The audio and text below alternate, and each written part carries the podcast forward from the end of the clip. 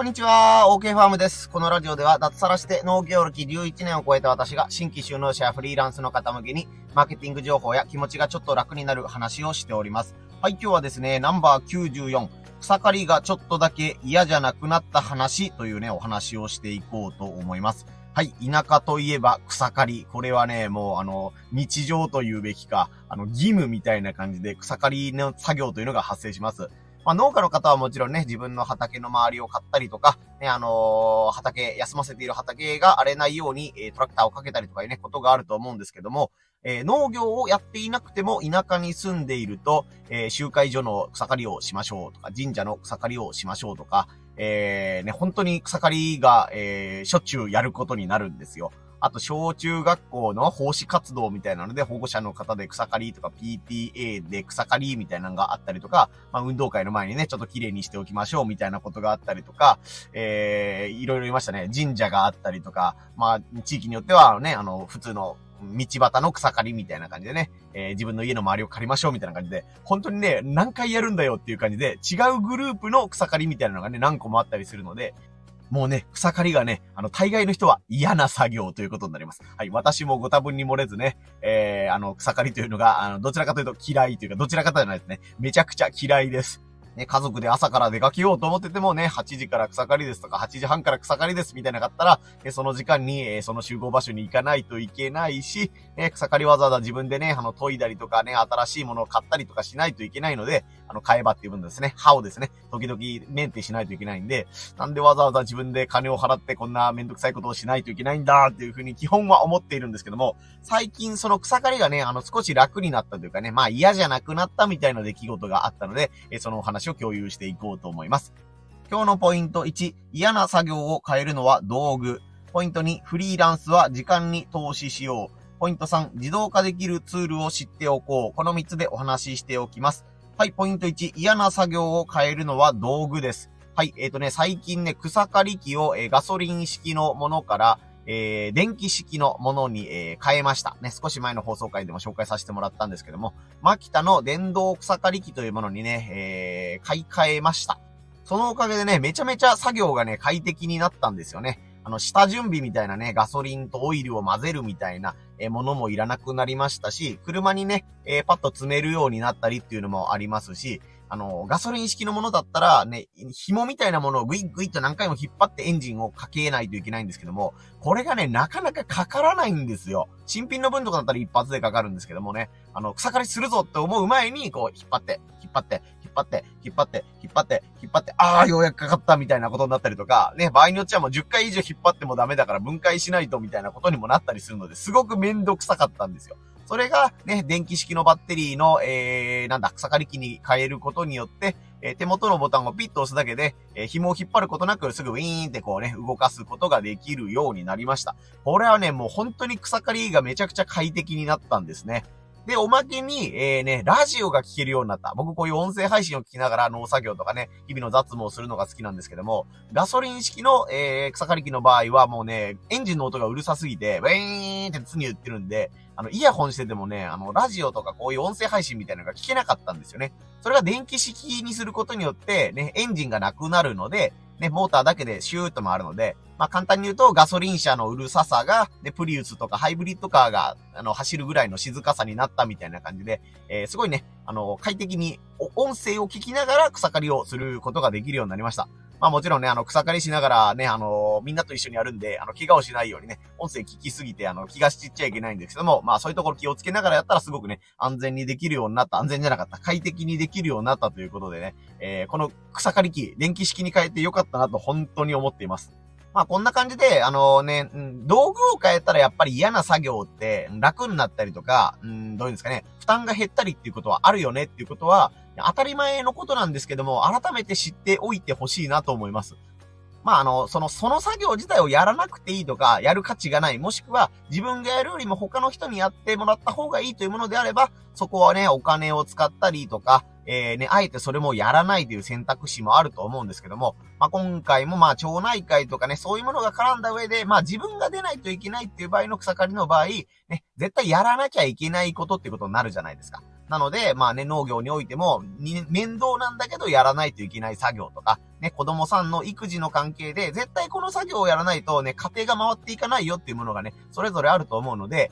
道具とかね、環境を変えることによってね、作業がスムーズになったり、え自分の中での苦手意識みたいなのが、え減るんならね、そうした方が楽だよという話です。これがポイント一つ目ですね。はい、そしてポイント2、フリーランスは時間に投資しようというお話です。まああのね、社員さんとか従業員、パートさんとかをすごい雇ってらっしゃるタイプの経営者さんだったらね、えー、仕事をどんどんね、あの、スタッフの皆さんに振っていけば、えー、解決する話なんですけども、えー、基本的に自分一人でやったりとか少人数でやって、え、ね、経営してらっしゃる方ということになると、自分の時間をいかにして作るかというところが、えー、本当に重要な鍵になります。まあ、極端な話、体調を崩して自分がね、あのー、一日寝込んでしまったっていうことになったら、1ヶ月30日のうちのね、1日分の作業時間が確保できないということで、えまあ単純に売り上げが下がったりとか、スケジュールがね、あのー、どんどん遅れていくということになります。なので、どうやって自分の時間を作るかということは、もうね、常に考えておいた方がいいんじゃないかなと思います。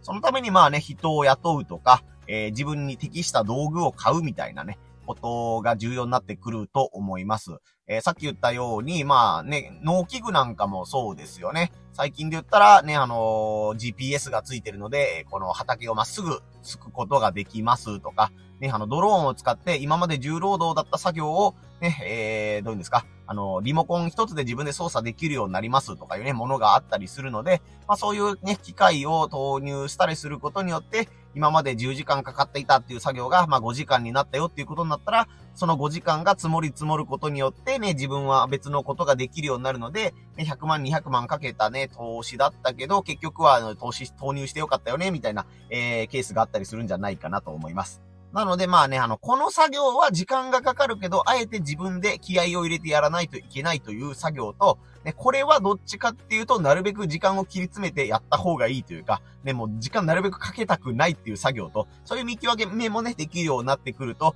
どこにお金をかけるべきかとかね、どこに、え人を置くべきかみたいなこともね、え身について感覚としてね、どんどん身について精度が上がってくるんじゃないかなということで、本当にね、1日24時間しかね、人間には与えられていないので、その24時間をどう上手に使うかというのを考えていくのが大事ですよというお話です。これがフリーランスは時間に投資しようというお話でした。そして最後が自動化できるツールを知っておこうという話です。えー、ね、あの、導入するかどうかは別として、今こんな便利アイテムがあるんだねっていうことには常にアンテナを張っておいた方が経営者として得することが多いんじゃないかなと思います。最近で言うとね、あの、さっき言ったようにトラクターに GPS の機能がついて、ね、本当に運転席に人が乗っていなくても、もう勝手に U ターンしてくれる田植え機とかトラクターとかいうのがね、もう実際に、導入されています。しかも意外とね、なんかあの、買ったトラクターにプラス50万で後付けぐらいで、できたりするモデルもあったりするそうなので、ね、あの、直進アシストって言うんですけども、ね、あの、本当にあの、数センチぐらいの誤差で、トラクターがその、狙ったところに行ってくれる。U ターンしてくれた時も、あの、普通だったら、あ、しまった、こことここをぴったりやろうと思ったのに、間が空いちゃったので、ね、あの、歯抜けみたいになってるんですよね。ここがトラクターかけれたけど、ここがトラクターかかってないみたいな、えー、なんか、まだら模様になってるみたいな時があったりとか、逆にね、慎重になりすぎて、ね、普通だったら1メートル幅、1メートル幅でいけるところが、ね、さっき言ったみたいに歯抜けにならないように、ちょっと80センチずつ行こうか、みたいな感じのことやってるうちに、いつの間にか70センチになり、60センチ何なりみたいなことになって、なんかね、3往復で終わってたところが4往復しないといけなくなった、みたいな感じで、えー、ね、トラクターの時間がどんどんかかって、ね、燃料代も時間ももったいないよ、みたいなことがあったりするんですけども、ね、GPS を導入することによって、ね、そのトラクターの精度がすごい上がるというか、もう自分は本当にハンドルから手を離してても OK みたいなね、え代物なんですよ。なので、まあその中でね、やろうと思えば、ね、音声を聞いたりとか、ね、自分で、えー、ね、運転に支障がないレベルで、えー、情報収集をしたりみたいなね、こともできるんじゃないかなと思いますので、まあもちろん安全にね、配慮してもらった上ということにはなるんですけども。